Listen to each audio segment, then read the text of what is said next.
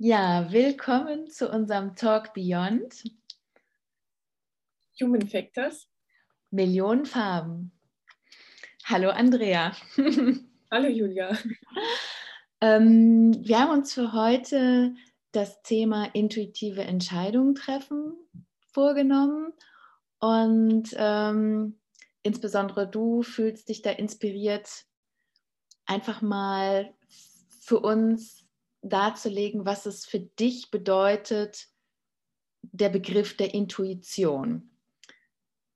Hast du da ein paar Gedanken, die du, die du einfach mit uns teilen möchtest? Genau, ja, Intuition ist für mich ein, mm, ein ganz tiefes inneres Wissen. Und wenn du intuitiv entscheidest, in dem Moment sind da einfach keine Fragen mehr. Da mhm. gibt es kein Hin und Her und auch kein Zweifel. Und ähm, du weißt einfach, dass das jetzt richtig ist. Und das ist egal, ob das was riesengroßes ist oder was mini kleines. Du weißt und du vertraust und du gehst da einfach lang, du machst es einfach. Und ähm, das ist was anderes, um das auch ein bisschen abzugrenzen, vielleicht von Dingen, die wir kennen, ähm, als Bauchgefühl. Hm, das ist auch was anderes als Erinnerung an bereits erlebte Situationen und Parallelitäten, die wir vielleicht daraus ziehen. Und das ist auch was anderes als erlernte Komfortzonengefühle quasi. Mhm. Also das klingt ein bisschen kompliziert und ist es vielleicht auch. Man muss ein bisschen sich selbst reflektieren und wir kommen ja auch gleich noch dazu, wie wir einfach lernen können, äh, intuitive Entscheidungen zu treffen, ja, beziehungsweise genau. was es braucht. Ne?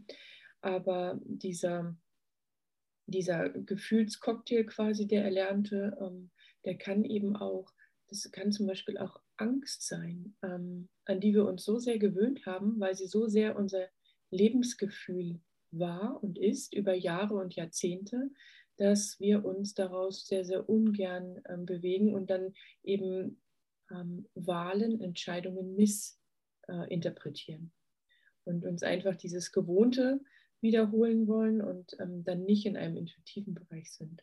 Mhm. Genau. Und ähm, intuitiv oder Intuition kann wahrscheinlich zu 99 Prozent nicht vom Verstand nachvollzogen werden. Ähm, und der Verstand wird auch immer also zumindest in der, in der ersten Zeit sehr, sehr gegen alles, was Intuition ist, rebellieren, weil ähm, es oft sehr ähm, kontrarational ist, quasi, was die Intuition uns sagt. Ja, ja. Mhm.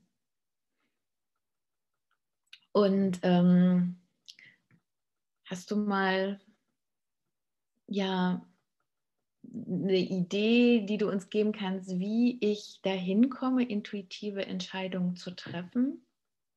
Ja, also grundsätzlich ist es so, da, darüber hatten wir uns ja auch schon mal unterhalten. Ich glaube, dass ähm, die meisten von uns einfach verlernt haben, und zwar von Tag 1 äh, unseres Erlebens hier auf, auf Erden, quasi unserer Geburt, wie intuitive Entscheidungen, wie wir, das, wie wir dem folgen können, wie wir das hören können und wie wir dem folgen können und dass wir eher eben in eine sehr ratio-dominierte Welt hineingeboren wurden und dementsprechend auch ähm, geprägt wurden. Das heißt, wie können wir da wieder hinkommen? Wir müssen es einfach trainieren. Und das ist eben auch einfach ganz wichtig zu wissen, dass ähm, es den meisten so geht, dass es nicht leicht fällt, intuitive Entscheidungen zu treffen und dass wir für uns einen Weg finden dürfen, wenn wir es möchten, ähm, wie uns das gelingen kann. Und es ist ein Training. Es ist ein Training, wie ich, wenn ich meinen Bizeps trainieren möchte, muss ich das jeden Tag tun und dann werde ich eben Fortschritte ähm, erleben, wenn ich das auf eine Art richtig mache. Und genau so darf ich, ähm, darf ich meine Intuition trainieren. Und ähm, das ist für mich nochmal total gut äh, zu hören, ähm, auch wenn mir das äh, schon eigentlich bewusst ist, aber es ist immer gut wieder auch das für mich zu hören, dass es eigentlich wirklich eine Trainingssache auch ist. Absolut, mhm. absolut. Und da darf man auch wirklich geduldig sein mit sich. Also Ähm, ich kenne das selbst auch, dass ich dann mal gehört habe, es ist so einfach und macht das einfach und warum klappt das nicht so? Mm. es ist einfach nicht. Ne? Und es ist nicht nur, ähm, nicht nur eine Frage der Weltanschauung des, ähm, des Trainings ähm, und Mindset-Training, sondern es ist auch eine, eine, im Prinzip auch eine physiologische Frage, denn das Gehirn arbeitet ja in bestimmten Funktionen. Funktionsweisen quasi. Und auch das ist ja über Jahrzehnte angelegt. Und ja dass das Gehirn ähm, über Neuroplastizität verfügt. Das heißt, wir können es verändern.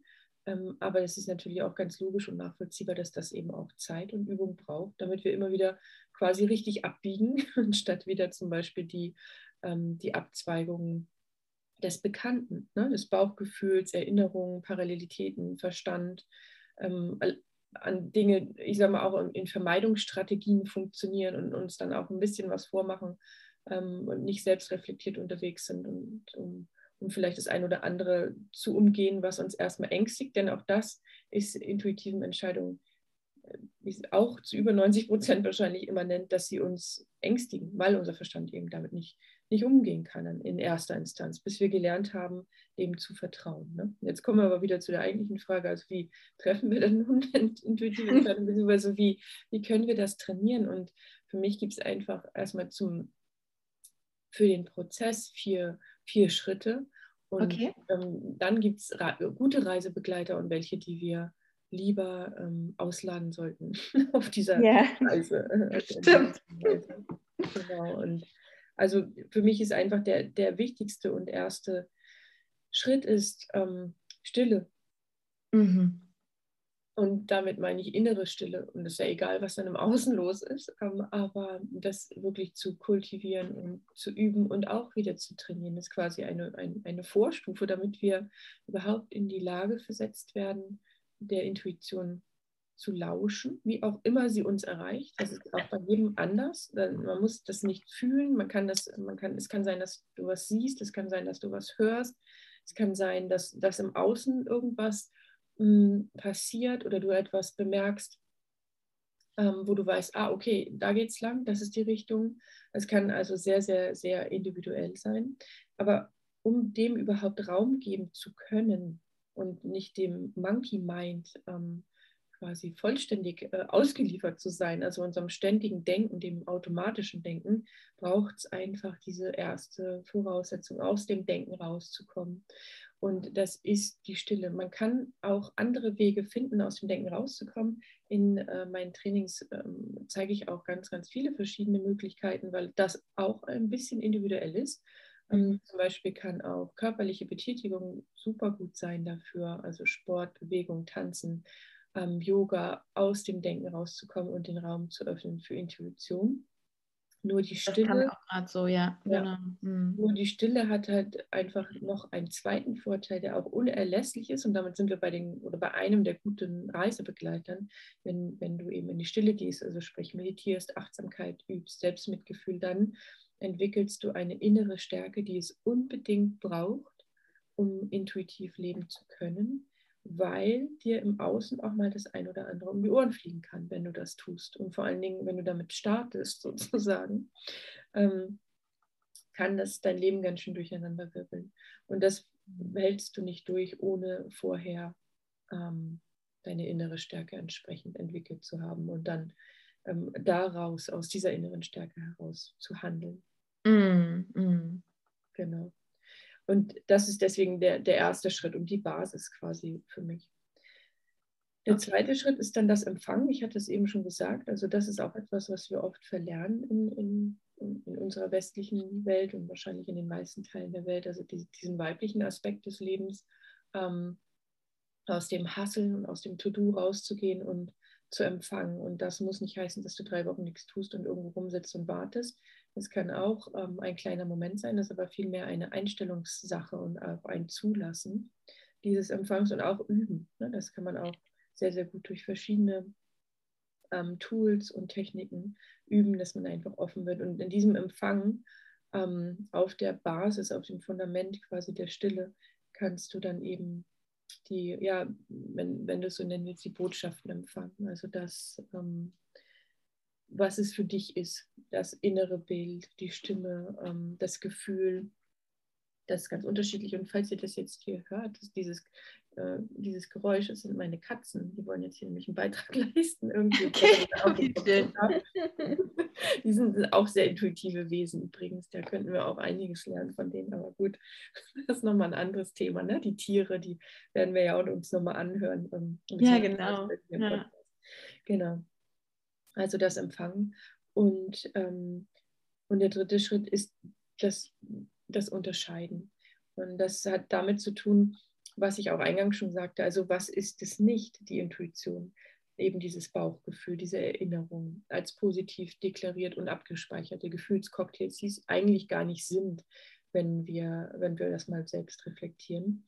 Und ähm, das ist auch ein, einfach ein ganz, ganz wichtiger Part, das äh, zu üben, zu trainieren. Und natürlich ist es total schön, das zum Beispiel in einer Gruppe zu tun, wo man sich auch austauschen kann, wo man vor allen Dingen aber auch Unterstützung bekommt von den anderen, wo man ein bisschen was teilen kann, ohne sich beeinflussen zu lassen von dem, ähm, wie andere das empfinden. Denn das ist eben auch wieder sehr, sehr individuell. Jetzt möchte die Katze auch noch einen Schluck Kaffee trinken hier.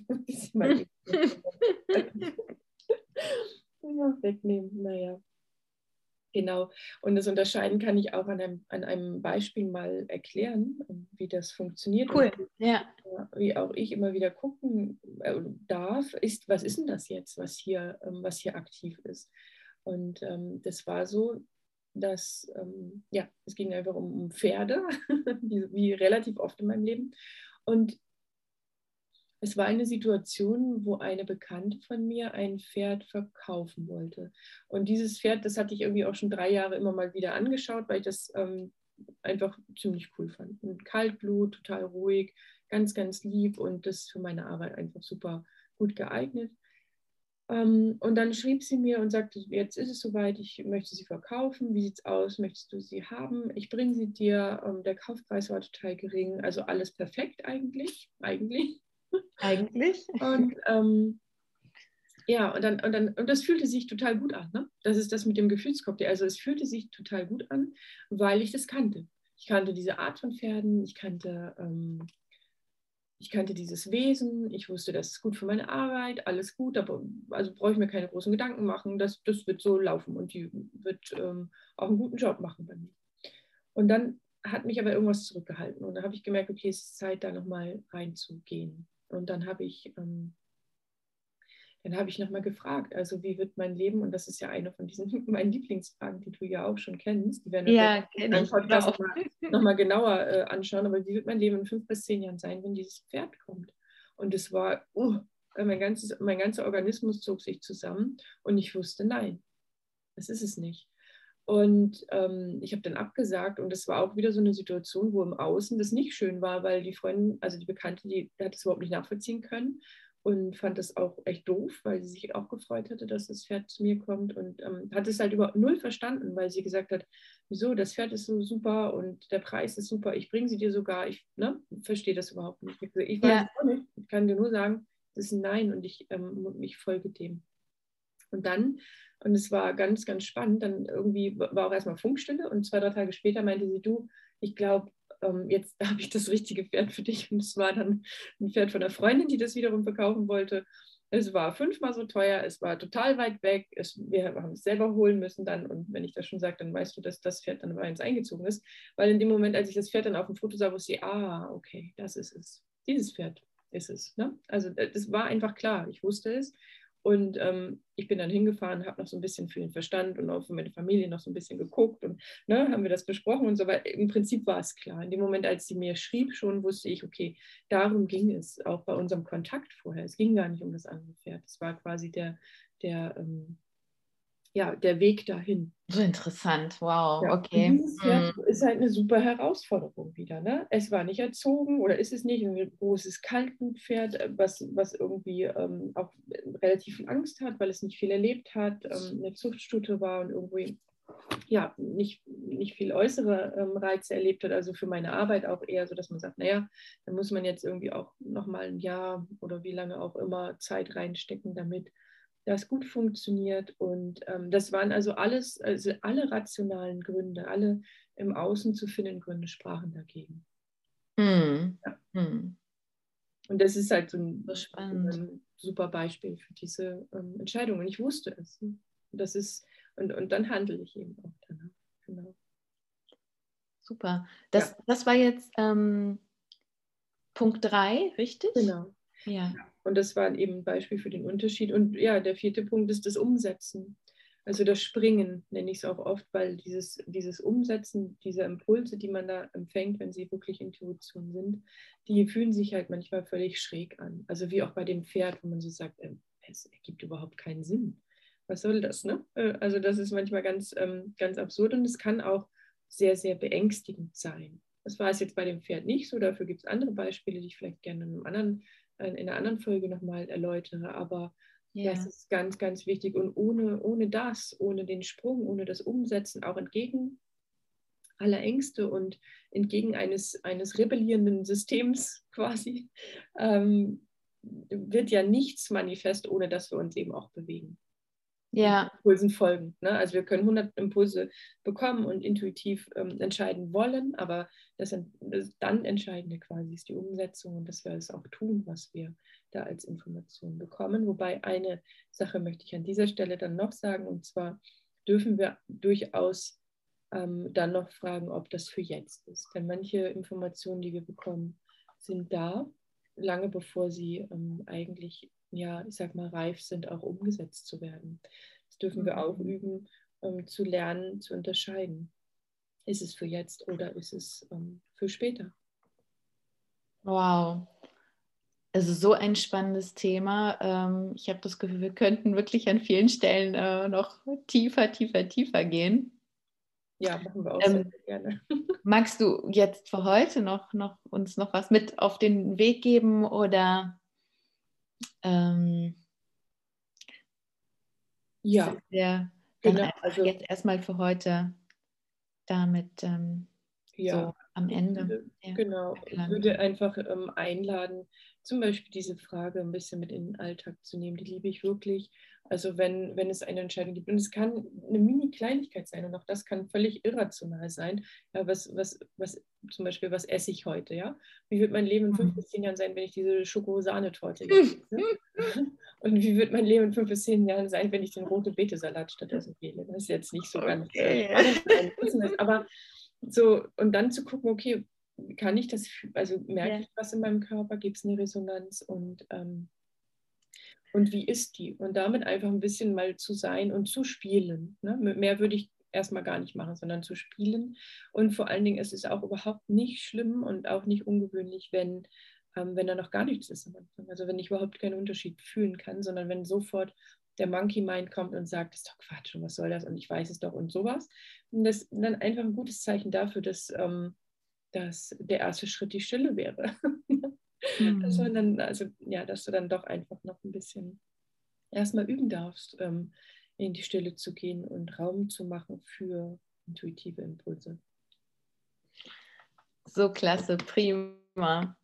Also Dankeschön, dass du da heute uns diesen Einblick gewährt hast in dieses Feld intuitive Entscheidungen treffen. Und ich, ich bin mir sicher, dass wir da wirklich ähm, demnächst äh, nochmal vielleicht hier und da tiefer einsteigen.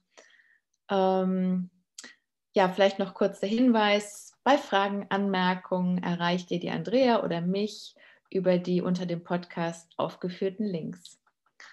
Und ähm, ich sage und freue mich schon auf das nächste Mal, liebe Andrea.